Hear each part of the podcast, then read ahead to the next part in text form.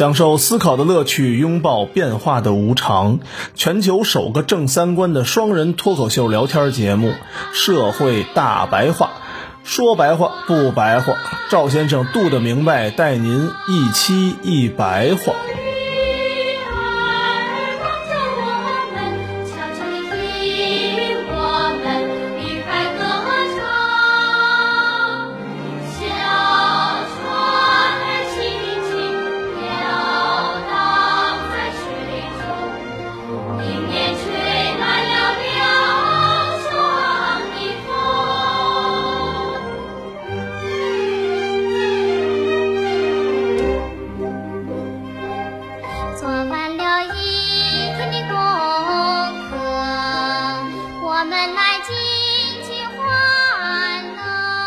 大家好，欢迎收听我们的社会大白话，我是赵先生，对面来是我们度的明白。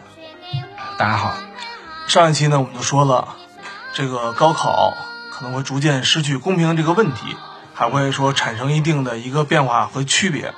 然后我们这一期跟大家再仔细的就这个话题深入的聊一聊。抛开中国教育，咱们把视野放得更大去看这个问题呢，实际上。现在出现了一种新底层，嗯，但是这种新底层呢，其实是全世界范围内的一个现象。就中国来说呢，大致分为两类人，一类人是蚁族，咱们现在也管它叫社畜，年龄集中在二十二到二十九岁，他们呢是受过高等教育的，大多数来自。外地农村和小城镇，而且他们都没有五险一金，甚至没有正规的劳动合同。这些人和传统的底层相比呢，社会经济地位是相同的，挣的钱都是差不多的。嗯，但是他们拥有较高的学历，这就导致他们职业期待和自我预期特别高。那这些人他们都是做什么工作的呢？次级劳动市场的那些工作嘛，要么就是服务行业的。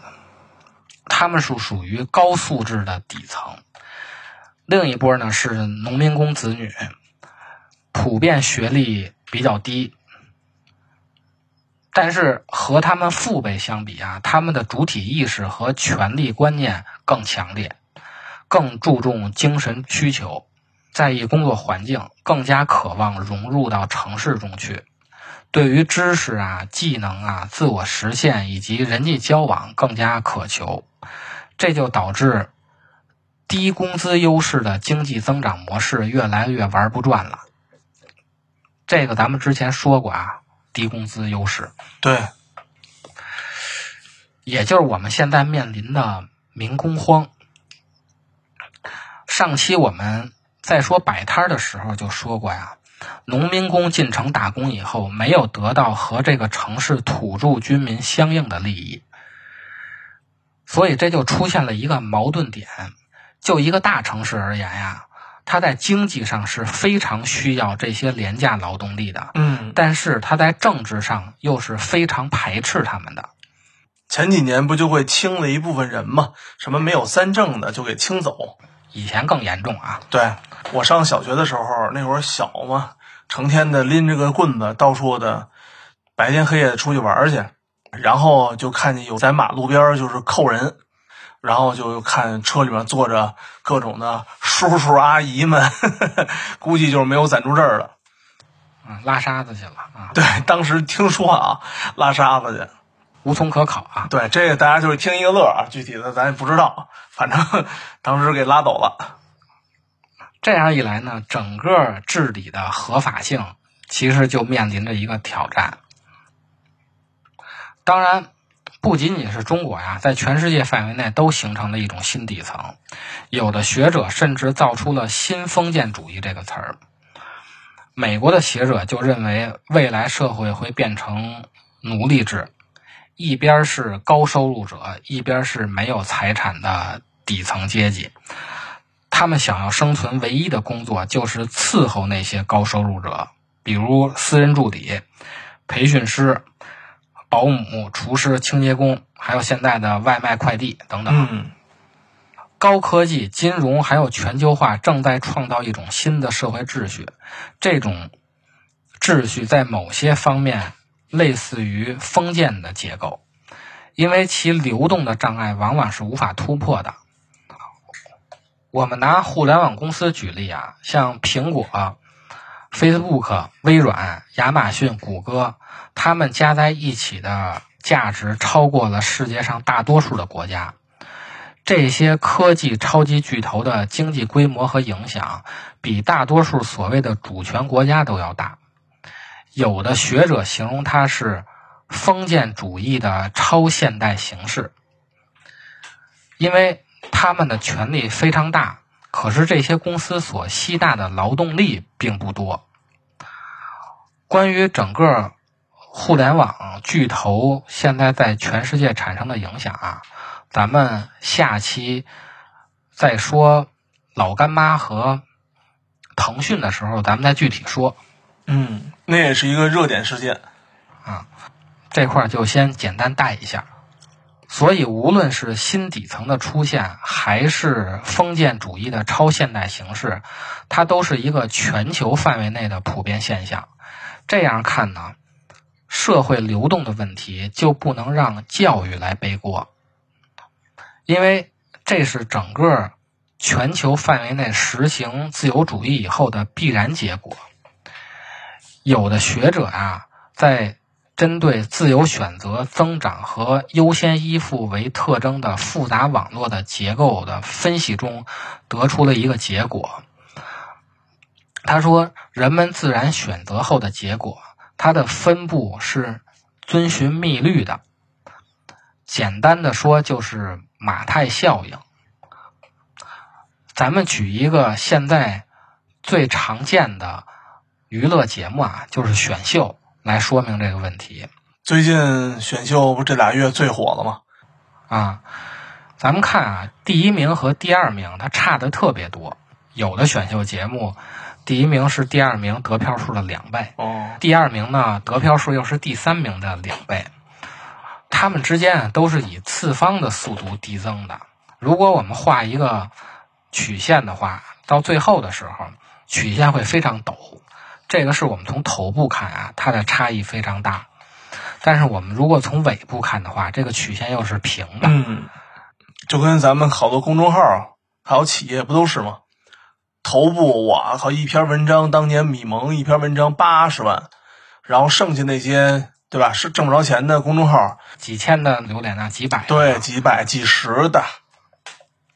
像选秀也是啊，倒数第一名和倒数第二名没准就差两票，那它的曲线就会非常的平。对，而且人越多的话，X 轴延伸的越长的话，它这个尾部就越平越长，这就是我们常说的长尾效应。这个其实也可以用咱们小时候学的寓言故事来比喻。有一个人管皇上要大米，嗯，对，说要放在棋盘上，第一个格搁一个，第二个格搁两个，第三个格搁四个，最后那皇上给不起他大米了，好像是这么一个故事啊。对对，你说小的时候，其实咱还听真听了挺多，挺有现实意义、挺有这个哲理的东西啊。啊，这其实就是个数学的公式，吉尼系数也是基于这个原理算出来的。比如一个社会。有三个人，x 轴呢就是人数，y 轴就是他的财富。我们把他们的财富从少到多排列的话，y 轴的第一个点是一个人的财富，第二个点是第一个人和第二个人加起来的财富，第三个点是这三个人的财富总和。如果三个人的财富都是一百的话，那 y 轴对应的就是一百、二百和三百。我们把这三个点连起来，就形成了一条四十五度的斜线，这就是理想状态下最平均的一条线。而如果前两个人的财富都是零，最后一个人财富是三百，这三个点形成的就是一条直角。前两个点是平的，最后一个点直接上去，而实际上的情况是在这两种极端情况下之间的。比如社会的总财富还是三百，第一个人得十，第二个人得五十，第三个人得二百四。那它这三个点在 y 轴的显示就是十、六十和三百，这三个点就形成了一条折线。如果我们采样率特别大的话呀，把那些所有的点连起来的话，实际上就形成了一条弧线。这条曲线就叫做洛伦兹曲线。我们把那条绝对平等的四十五度斜线和罗伦兹曲线形成的面积设成 a，把最不平等的那条直角和绝对平等的四十五度那条线形成的直角三角形的面积设成 b，用 a 除以 b 得出的数就是吉尼系数。也就是说，罗伦兹曲线和绝对平等的四十五度斜线形成的面积越小，收入就越平等，反之就越不平等。对这个自由选择的网络分析得出的结论啊，就是在完全的自由竞争环境下，自然会形成等级制度。也就是说，上层的人就是比底层的人拥有特别多的权利和财富，所以教育啊，其实是那些精英维持其地位不变的手段。扩招出来的这些社畜呢，实际上就是精英再生产的牺牲品，都是养料。按现在的比较流行的词儿，就是韭菜。韭菜。可悲的是呢。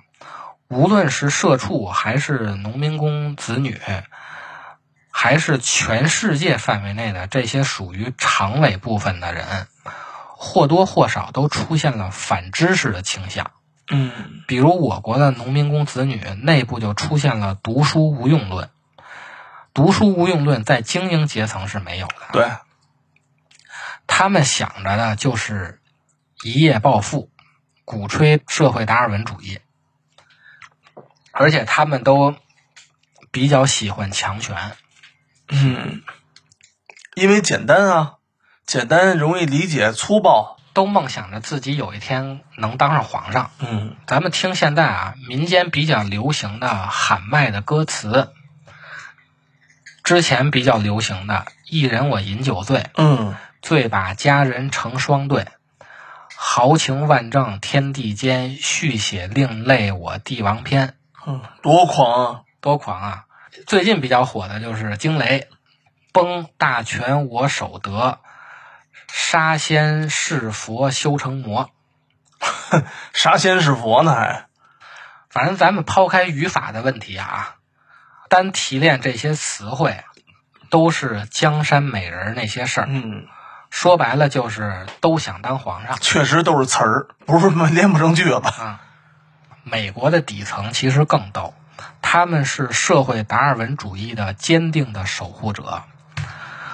为什么他们支持川建国呢？嗯，因为共和党主张的就是少向富人收税。嗯，按说呀，这些穷人应该支持多向富人收税，对拿了钱他们好领救济金啊。但是他们觉得呀，财富是完全靠自己努力奋斗出来的。哦，也就是说。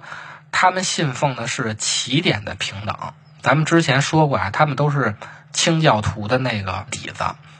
如果我现在支持向富人多收税的话，那么有一天我富了，我就赔了。嗯，虽然我现在没富啊，但是总有一天我会富。总有一天我能一人饮酒醉的，醉把佳人成双对的嘛。嗯，开上那个玛莎拉蒂，走上人生巅峰。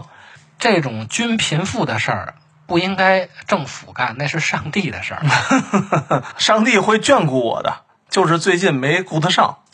所以每个人呢都觉着自己是了不起的盖茨比，于是这些人就心甘情愿的进入到了次级劳动力市场，这样就加速了阶级再生产的过程。不过呢，我们必须承认啊。自有阶级和国家以来，阶级再生产就是客观存在的现象，实际上是没有什么乌托邦的。阶级再生产和社会流动都是相对的概念，它存在于几乎所有的人类文明当中。它的区别就是，有的社会阶级流动的更活跃一点，有的社会阶级更固化一点。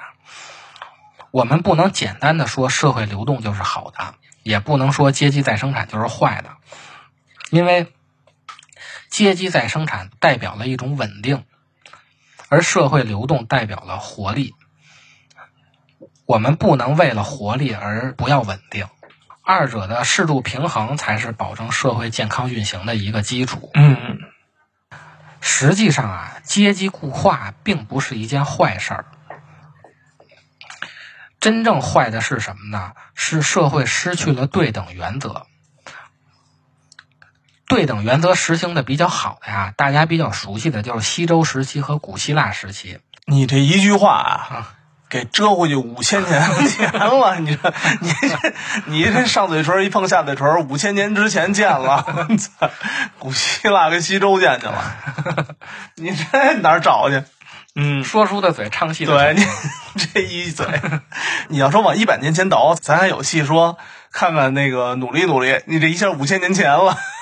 西周时期和古希腊时期啊，他的贵族和公民虽然享有一定的特权，嗯但是打仗的都是他们。对，干活的嘛，你要保护我子民的这个健康安全嘛。他们虽然享着最好的福，但是也承担了最大的风险。嗯但是从此以后啊，一直到现在啊，结果都是权力越大的人，他负的责任越小。是的，这个过程，而且是越来越明显的。这个才是我们愤愤不平的关键。嗯我们不反对阶级固化，你只要权责对应了就对可以。你不能拿钱不干事儿啊。最后呢，我们说一下现代教育是否产生了顶尖儿的人才。我们之前说了啊，评判现代教育有两个维度，一个是看它的高度，是否教育出了超一流的人才；另外一个是广度，也就是公平性。我们刚才说了它的公平性，现在我们看看它的高度。嗯，是不是足够牛逼是吧？实际上啊，在全球范围内，我们都发现全球都出现了低创造性的特点，没有什么创新性了。嗯不管是科技领域的，还是学术领域的，还是文学领域的、艺术领域的，都没有什么创造性。尤其哲学啊，到现在啊，我觉着还是二三百年前那点东西。嗯，是，钱学森就问过一个问题啊：为什么中国的教育培养不出大师？嗯，其实，在全球范围内都没有培养出，不是中国的事儿。不是光中国没有培养出来啊，全世界都没培养出来大师。所以我们不禁要问啊，教育是为了什么？教育最终的目的肯定不是让你找到一个好工作，只有现代教育才有这个功利的目的。教育本来的目的是造人，嗯是让人成为人，或者说是试图让人具备所有人认为是优点的优点。这个也就是我们说的德性。什么是所有人都认为的优点呢？就是如果某种能力或者品质是人人都想模仿的，都想向他看齐的，那它就是优点。嗯教育真正的目的是试图把人类实践经验证明为最优秀的思想、知识和品质交给每一个人，传递出去，就像我们一样。这才能达到儒家所说的有教无类。嗯然而呢，现代教育是试图产生批量的通用人，像螺丝钉一样没有个性，也没有才华，但是这些人容易管理，因为他完全符合现代社会的程序。现代的教育的目的似乎不是让人变得更优秀，而是让人变得更平庸。他不再向优秀看齐，而是向平庸看齐。现代教育所有的学习都是为了获取证书，因为证书是求职的官僚手续。无数的证书就如同做事情需要的那些无数的公章。所以在这个意义上呢，学生真正学到的是如何完成繁琐的官僚手续。嗯，走流程倍儿熟，流程特别熟。这就是我们现在所看到的啊，造出的一堆最强大脑，而没有任何的创造性人才，培养了一堆有知识而没有文化的人。尤其那个最强大脑啊，是他妈我最烦的一个节目。哎，我都没看过那个，天天就是比谁记得住什么东西啊！对对对对对，谁算得明白，谁算得快。呃，我我看过一小段子，一个面墙上恨不得几千个图片，然后哥们儿能看一眼之后，挨个的给翻回来，还要跟 AI 比这些东西的。嗯，实际上没有用啊。嗯，机器能解决的事儿都不是事儿。嗯，哎。你说像我这老看篮球，这个 NBA 和 CBA 还有其他的，呃，联赛比，它真的好看在哪儿啊？就可能像你说的，这个比赛创造性特别的好，它是人打的，它是人打的，然后呢，人的过程中呢，就真的是非常就是刀刀见血那种，你知道吧？这样看啊，就是现代的教育其实它既不公平，它也不优秀。这期节目上的时候。大概就快公布高考成绩了，我引用一段了不起的盖茨比中的话，为那些感觉自己要起飞的学子，同时也包括各位感觉自己事业要起飞的听众，做一个警示。他一定会觉得他已经失去了那个旧日温暖的世界。为了抱着一个梦太久而付出了很高的代价，他一定透过可怕的树叶仰视过一片陌生的天空而感到毛骨悚然，同时发现一朵玫瑰花是多么丑恶的东西，阳光照在刚刚露头的小草上又是多么残酷。我想有件红色的披风，妈妈，我就能够到远方去找你。爸爸也不用带我看医生，不再让你为难，不会选择去逃避学校里被咒骂的遭遇。怕被丢下和抛弃，今晚可不可以不熄灯？我没办法控制自己的焦虑。上帝是一个糟糕的编剧，自闭天生的隔阂像监狱，不知道怎么又被人嫌弃。尽管我早已经用尽了全力，上帝也许是高超的编剧，给我内心充裕的天地，让我洞悉这音符间玄妙联系，从而谱写出最美的旋律。我希望会有更多掌声，当我为你演奏我的歌曲。我希望妈妈快点回家，我也能为她挡风遮雨。我希望紧握你手心里的。在温度困惑时，给予我一臂之力。我希望在这个残忍的现实的世界里，也有我一席之地。我们讨论各自的主意，我们讨论黄金和土地，我们讨论理想和功利，我们总在讨论战争和武器，我们总在讨论青春美女体育，我们总在讨论楼盘工作继续，我们讨论道德，讨论风气，却看着孩子们被阴霾封闭。我们讨论空气，讨论经济，却只能看着孩子一直哭泣。我们讨论体制，讨论法律，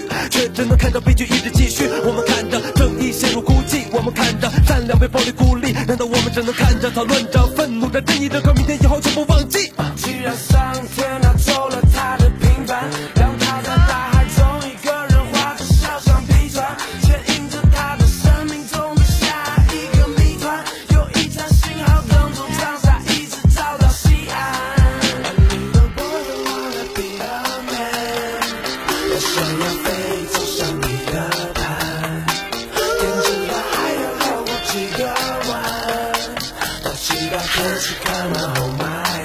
Yeah.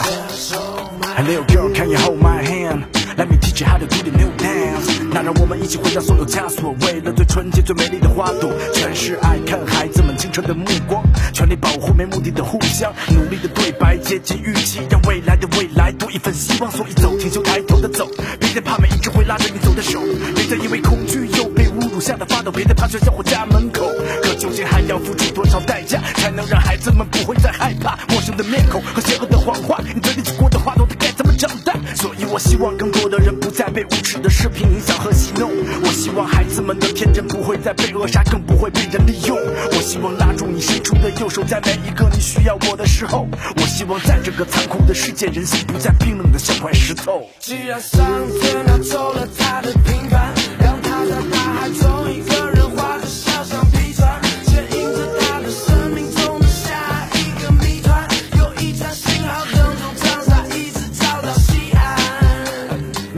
些被迫流落街头的孩子，已经忘记家的温暖。那些孤独留守在村落，无助的孩子也想有人为他撑伞。那些躲在校园的角落里被欺凌的孩子，是否能够走出这片黑暗？那些笼罩在你我心里和伤口的阴霾，到底何时才能吹散？啊，那些悲惨的真实的事件，一次又一次进入我的视线。留守的儿童，校园中的暴力，被拐卖的孩子怎么给告密？可是看看我们遗忘的校育，我真不想再为此造句。到底所有人接受了什么教育，才明白不是所有灾